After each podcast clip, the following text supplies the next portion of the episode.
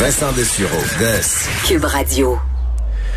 Alors, euh, dans les deux dernières années, le Québec a dû faire face euh, à deux de, je pense, de ces angles morts qu'on voulait peut-être pas voir. La situation chez nos personnes âgées en CHSLD que la euh, pandémie a mis, bon, a mis vraiment à l'avant-plan, et la question de nos enfants, que malheureusement le drame de Granby a mis, a fait, on, a mis la lumière à la suite de cette, ce drame de Granby et malheureusement de d'autres drames qui ont suivi touchant des enfants. Ça a fortement ébranlé le Québec. Ça a amené à la commission spéciale sur les droits des enfants et la protection de la jeunesse qui dévoilait aujourd'hui bon, son rapport et une série de recommandations pour utiliser euh, le terme euh, de la présidente Régine Laurent qu'on a en ligne. Madame Laurent, bonjour. Bonjour, Monsieur Dessureau. Euh, J'ai vu l'épaisseur quand même de votre brique qui est assez impressionnante. On voit qu'il y a eu énormément de travail euh, derrière euh, derrière tout ça, cette série de recommandations. Vous avez été, je vous ai trouvé touchante en faisant référence au drame de Grande-Bay. Selon vous, là, à la suite de ça, le Québec était vraiment prêt pour se poser les questions qu'elle voulait peut-être pas se poser? Mhm. Oui, je pense que oui, comme je le dis, euh, et ça m'a euh, habité durant ces deux dernières années, il y a eu un choc euh, à travers le Québec, il y a eu de l'indignation, et je pense que ça, effectivement, le Québec ne veut plus revivre ce genre de choses-là. Donc, ça nous, c'est pour ça que le mandat que nous a donné le gouvernement est un mandat très large et on a pris les deux ans pour amener des recommandations pour sur, sur différents aspects que, que les réseaux se parlent, qu'on arrête le travail en silo, euh, qu'on qu'on mette l'intérêt de l'enfant réellement au cœur. On a proposé des changements législatifs à la loi sur la protection de la jeunesse. Donc tout ça, puis je l'ai dit d'entrée de jeu tantôt, c'est un projet de société qu'on qu'on propose pour nos enfants, donc pour notre avenir. Vous avez beaucoup parlé que la DPJ, ça devait être, ça devait pas s'occuper de tous les problèmes, ça devait être un peu l'équivalent des soins intensifs dans le milieu de la santé. Il faut des travailleurs de première ligne. C'est qui ces travailleurs-là qu'on doit mettre de l'avant? Les médecins, les écoles, les CLSC? Qui on vise là-dedans? Ce que la, population doit comprendre, c'est que la DPJ ne dispense pas, ne donne pas des services. Donc, il faut que la DPJ, et avant la DPJ, qu'on puisse avoir plus de services. Par exemple, mieux organiser les CLSC, travailler encore plus en lien avec les organismes communautaires. On a des organismes communautaires famille, on a des organismes communautaires jeunesse. Pouvez-vous travailler ensemble? Et quand les familles ont besoin de soutien, on dit, ben, dans ce guichet jeunesse dans le CLSC, est-ce qu'on peut avoir un intervenant, une intervenante qui va accompagner cette famille-là? Parce que souvent, ils savent plus les familles. C'est dans quel programme euh, je vais aller? Et pourquoi, pourquoi dans ce programme-là par rapport à un autre? Donc, ça prend quelqu'un qui va les accompagner. Et on va plus loin en disant que, ben, s'il y a une intervenante du CLSC qui était dans la vie de cette famille-là, c'est pas parce que l'enfant est pris en charge par la protection de la jeunesse qu'il faut tasser cette intervenante-là. Au contraire, donc il faut que tout le monde travaille ensemble. Euh, on, se doute bien qu'être intervenant, intervenante, euh, euh, bon, à la DPJ depuis les événements de Grande-Bay, ça devait être difficile. On a déjà des cas difficiles. On n'avait pas l'opinion publique de notre bord. Mm-hmm. C'est un emploi qui était peut-être peu valorisé. comment on fait pour garder ces intervenants-là, pour les motiver et pour aller en chercher davantage? Il y a plusieurs choses et euh, je l'ai dit dans mon discours, il faut il faut arrêter le blâme, ça ne nous mène euh, nulle part, mais plus euh, chacun, nous sommes tous responsables. Il y a une notion de collectivité aussi. Mais plus concrètement, ce qu'on propose, c'est de mieux former les intervenantes, qu'elles aient du soutien clinique, ce qui manque de façon très criante maintenant.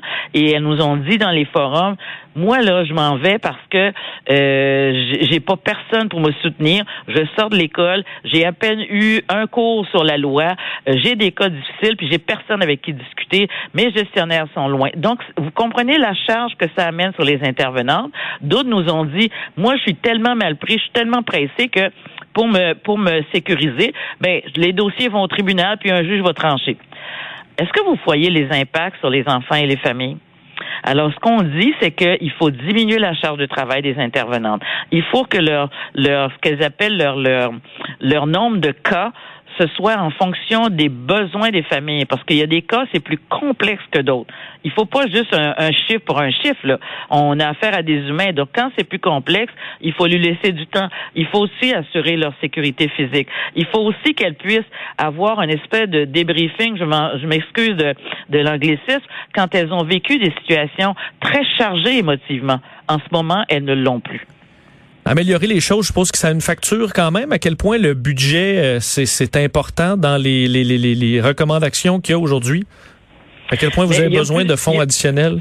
Il y, a, plusieurs recommandations qui sont pas forcément avec un signe de dollar, mais cela dit, globalement, oui, ça prend du financement et avec plaisir, on va laisser au gouvernement le soin de faire son budget.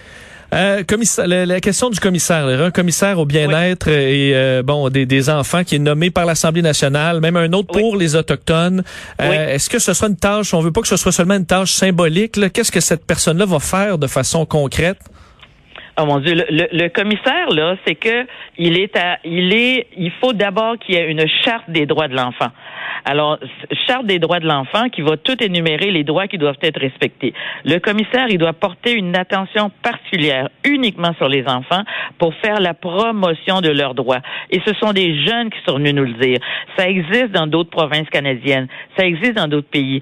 Et par exemple, le, commissaire va regarder l'avocat qui représente l'enfant de 4-5 ans. Est-ce que cet avocat-là peut mieux exercer un rôle conseil? Cet avocat-là, est-ce qu'il a eu de la formation? Sur l'attachement. Est-ce qu'on pourrait instaurer un code de déontologie pour ces avocats-là qui sont l'avocat de l'enfant qui ne peut pas lui donner, donner un mandat? Donc, le commissaire, c'est vraiment tout ça qu'il doit faire et surtout, je le répète, c'est la promotion des droits de tous les enfants au Québec. En terminant, c'est une grosse machine à faire tourner. Euh, c'est quoi votre niveau d'espoir que ça se fasse bien et que ça se fasse rapidement? Mais moi, je vous dirais que je suis assez réaliste. Je sais que tout ne pourra pas se faire et c'est impossible que tout se fasse régler demain mardi matin. Ce dont je suis certaine, par exemple, c'est qu'il faut commencer quelque part à instaurer tous les changements dans, le réseau. On va surveiller assurément l'application de ce rapport. Régine Laurent, euh, merci infiniment d'avoir été avec nous. Merci à vous. Bonne fin de journée. Au revoir, Régine Laurent, présidente de la commission euh, spéciale sur les droits des enfants. Elle était, je sais qu'elle était très occupée. On devait la libérer. Euh, vous rappelez quand même les mesures qui ont été annoncées. Elles sont nombreuses. La Charte des droits de l'enfant nous en a parlé. Commissaire au bien-être des euh, enfants, nommé par l'Assemblée nationale et un spécifique pour les, les, autres, les enfants autochtones. Également, elle a rappelé qu'on ne devait pas uniquement compter sur la DPJ. Là, donc, on doit faire de la prévention. Et ça, c'est pas toujours fait. Là. Alors, les dénonciations à la DPJ, c'est c'est important. Il y en a mais il faudra qu'il y ait des intervenants de première ligne que ce soit traité un peu euh, d'avance.